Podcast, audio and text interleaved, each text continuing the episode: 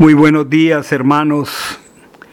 Eh, continuamos estudiando la Haftarah de esta semana de Hayei Sara. Y leemos en esta mañana primero de Reyes, capítulo 1, versículo 6. Dice así el texto: Y su padre nunca le había entristecido en todos sus días con decirle: ¿Por qué haces así? Además, este era de muy hermoso parecer y había nacido después de Absalón. Sigamos analizando el contenido de este texto, texto con ambos lentes, tanto el literal como el espiritual, lo que está escondido aquí.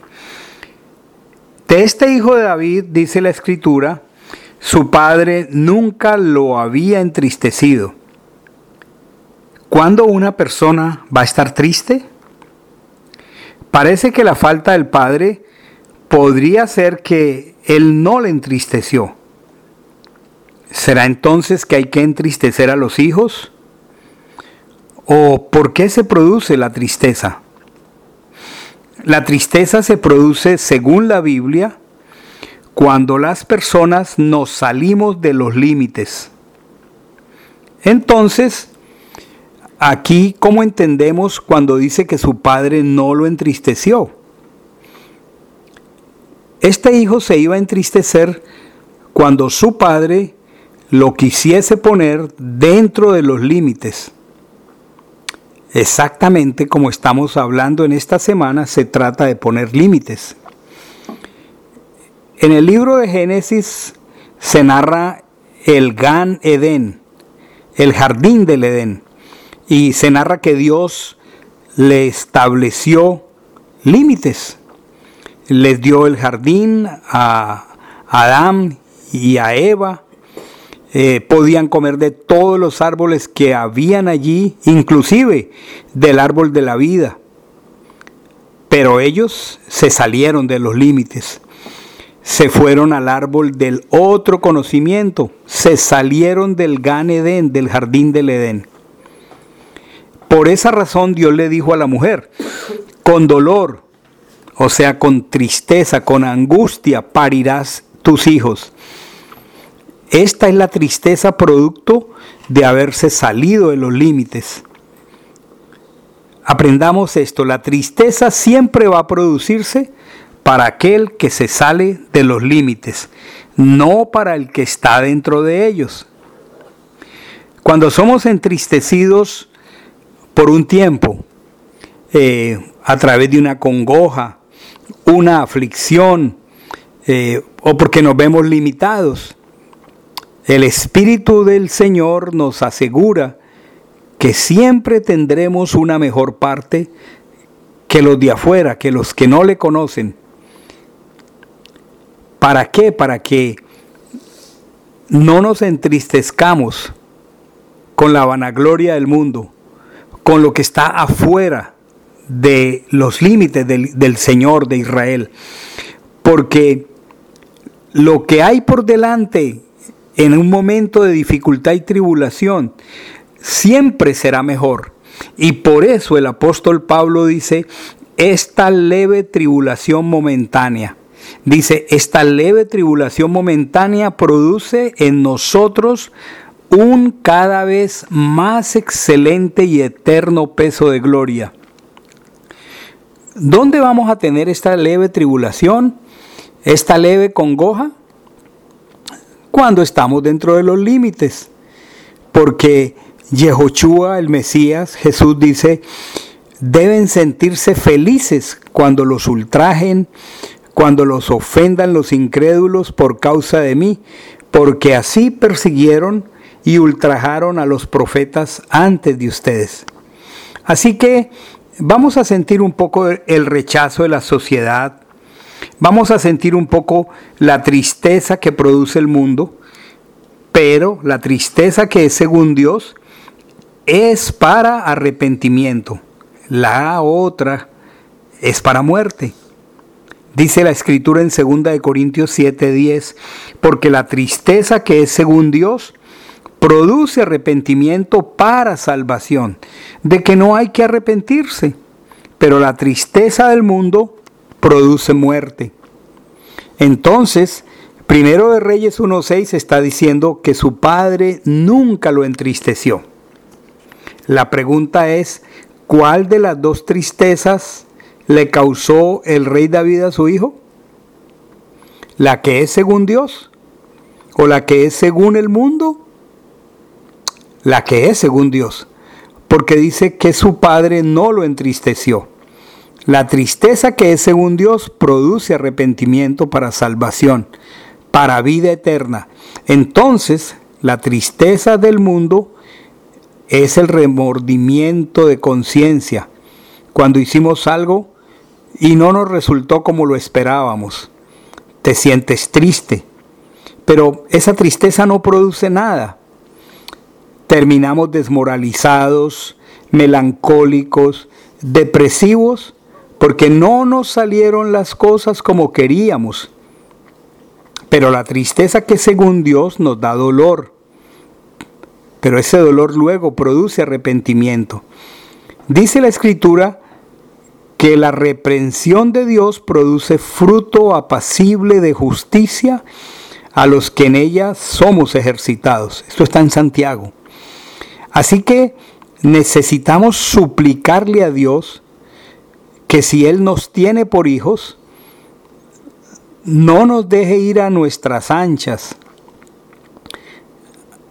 Como decía el rey David, mira, conoce mi corazón, escudriña mi corazón, mira si hay en mí camino de perversidad, ve si hay en mí camino, si hay tendencia a la tristeza que es según el mundo, y guíame por el camino de la eternidad porque ya sabemos, la tristeza que según el mundo produce muerte es completamente opuesta a la vida eterna. Podríamos decir que en la mayoría de los casos, cuando se habla de tristeza, es congoja del alma. Es la congoja del ser que no da vida eterna. Tenemos que aprender a evaluarnos desde la tristeza de Dios y desde la tristeza del mundo.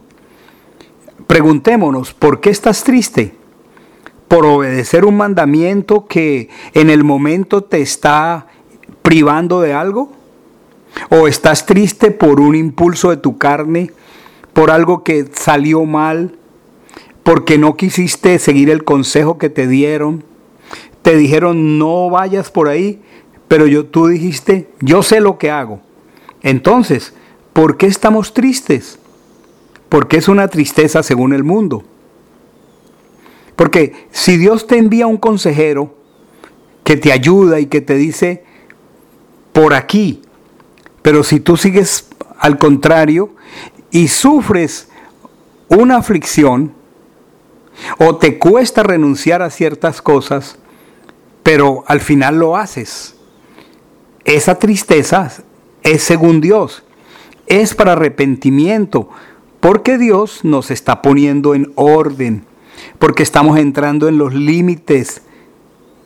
Obviamente, al comienzo vamos a sentir un poco la estrechez, la incomodidad, tal vez la tristeza, por ejemplo, estamos aprendiendo a guardar Shabbat, pero quiero estar este fin de semana en un lugar, pero soy consciente que hoy es Shabbat. O soy consciente que hoy es Sukkot.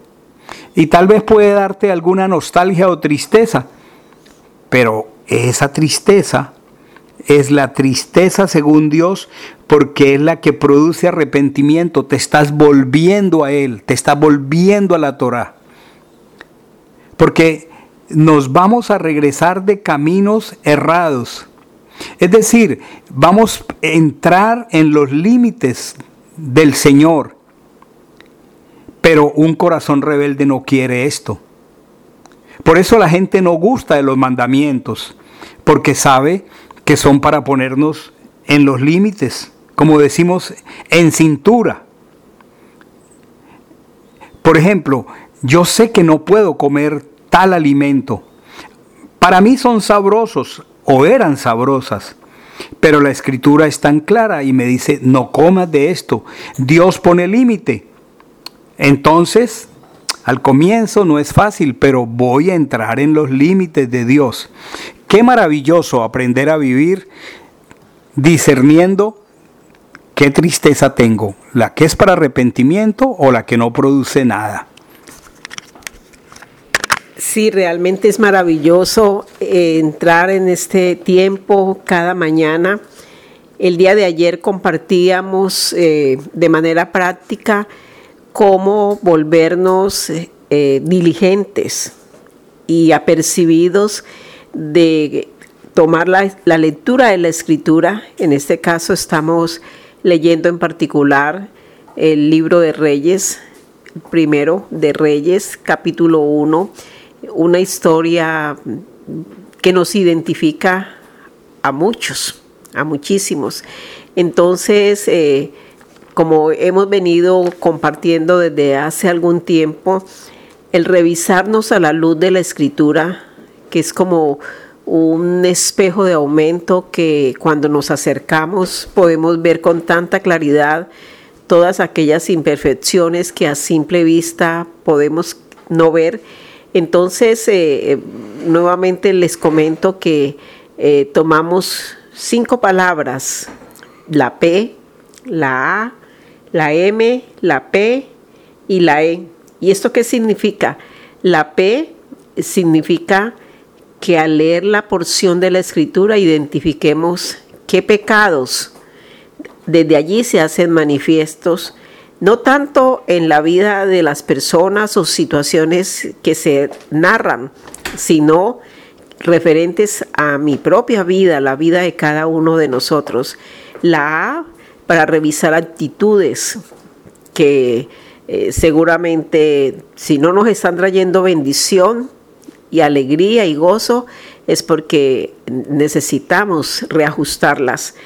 Mandamientos que el Padre es tan explícito en manifestarlos y podemos simplemente pasar por encima de ellos. Promesas que mm, vemos que están allí, pero nos podemos estar preguntando por qué no estoy experimentando esta bendición y esta promesa en mi vida. Y ejemplos que la Biblia nos relata, nos muestra con tanta precisión eh, para aprender. Realmente el ejemplo eh, que nosotros recibimos del Padre es un ejemplo que nos, nos moldea a su eh, a la estatura de un hombre o de una mujer que actúa para agradar al Eterno. Entonces, tomando esta situación, es la historia de Adonai, un hombre que lo describe aquí la escritura, de una manera tan especial y, tenemos que analizar esta situación. Dice que su padre nunca lo entristeció y a veces es posible que no entendamos eh, el significado bíblico de la palabra tristeza y la confundamos. Realmente la tristeza es un pecado que es tan claramente identificable cuando viene como resultado de salirnos de los límites, o porque no los conocemos, o porque simplemente los ignoramos. Y este, el resultado de esto es un pecado de tristeza. También esa tristeza viene acompañada de sufrimiento. Eh, realmente la tristeza eh, se produce en aquel hombre o aquella mujer o aquella persona que está fuera de límites. Nadie que se sale de los límites establecidos por Dios queda sin sufrimiento, sin tristeza. Es eh, la angustia de perder las cosas, de ver que tenemos grandes pérdidas porque nos salimos de los límites. Entonces, eh, esto nos aclara mucho y nos lleva a reflexionar cuál es la clase de tristeza que cada uno de nosotros puede estar experimentando en este mismo momento y, e identificar si es una tristeza em, que se produce acompañada de, desespero, de depresión, eh, de desmoralización, de angustia, de dolor, de una mezcla de tristeza y enojo. ¿Y saben cuál es la razón? Porque no salieron las cosas como esa persona quería.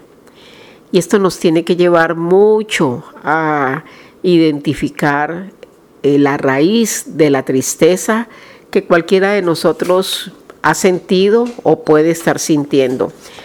También entonces, eh, después de tener hoy nuestro tiempo a solas con Dios y pensar en nosotros, en nuestras condiciones, en nuestras em, emociones, eh, vamos a considerar ahora actitudes.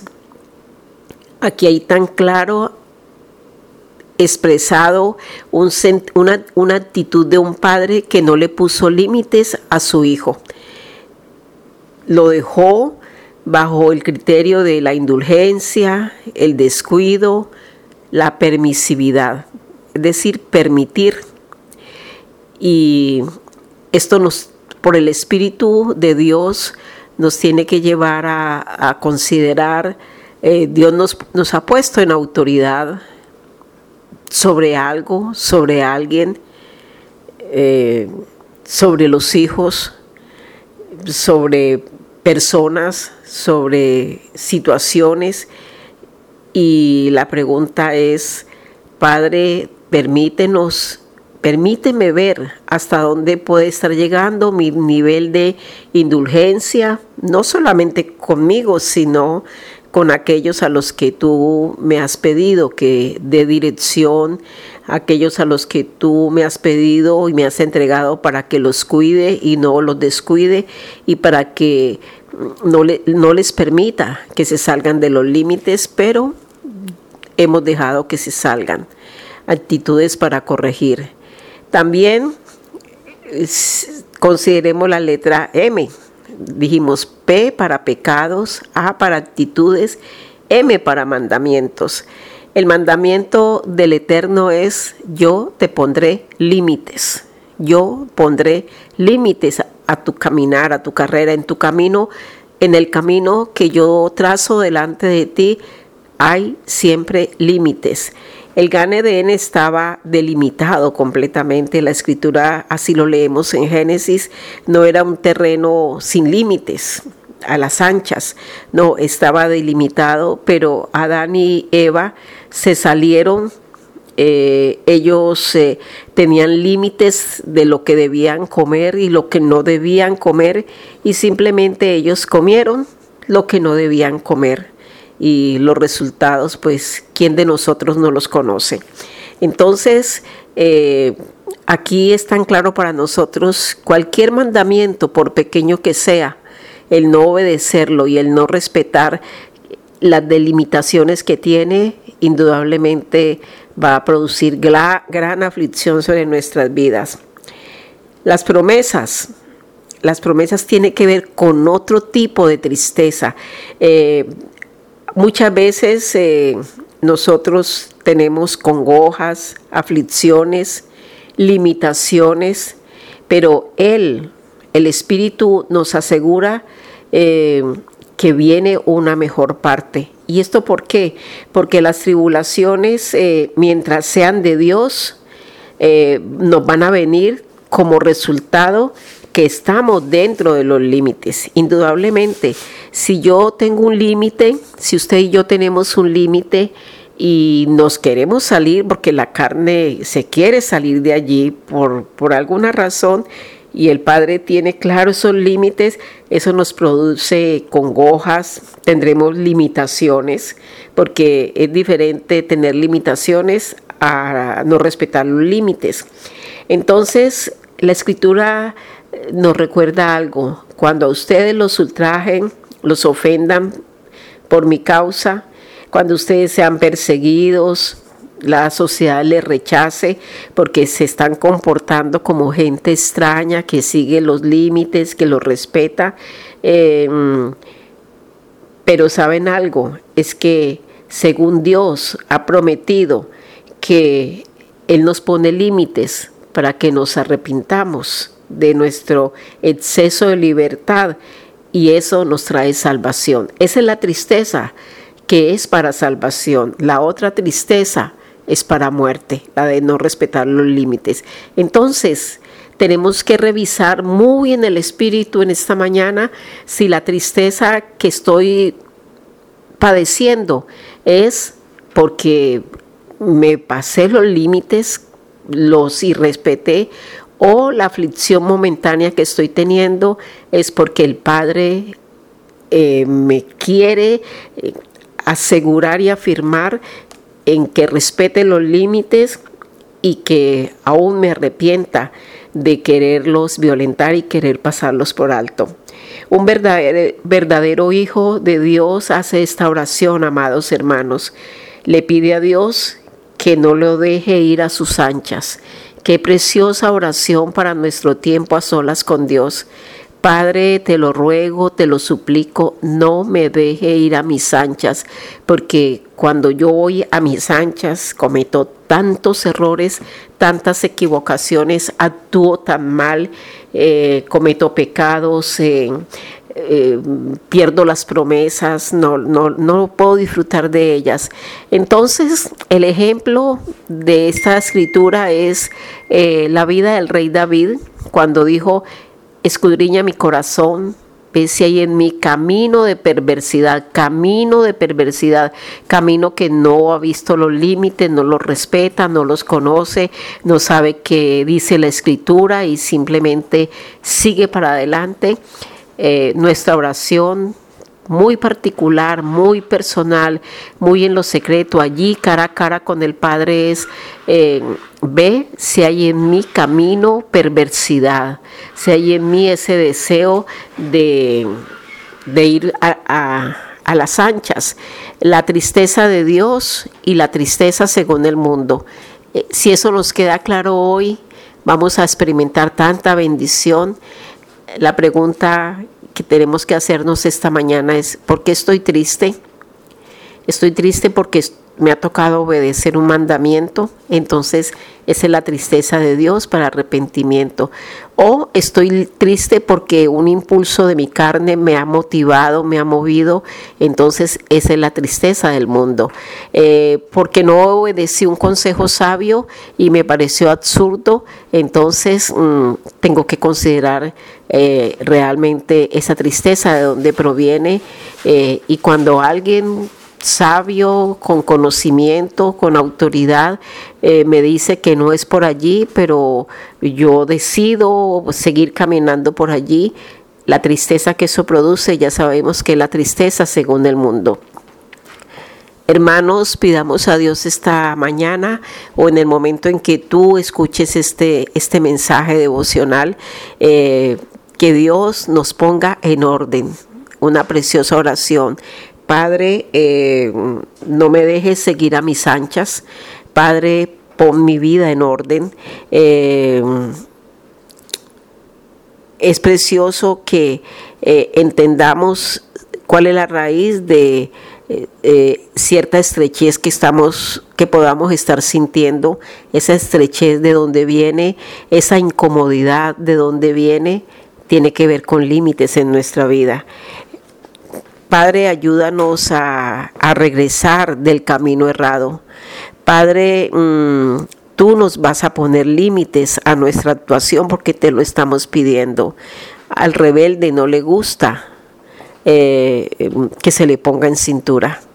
Hay algo que que te tiene disgustado, enojado, porque alguien te dio dirección clara y precisa, porque alguien te puso en cintura usando un, dicho que creo que para todos es fácil de entender.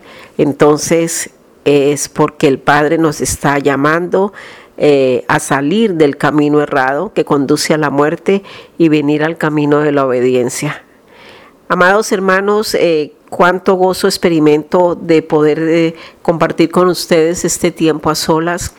Eh, he observado que muchos lo están tomando, lo están haciendo y estoy, tengo, tengo la plenitud de la convicción del Espíritu que cosas hermosas están siendo producidas en nuestra vida.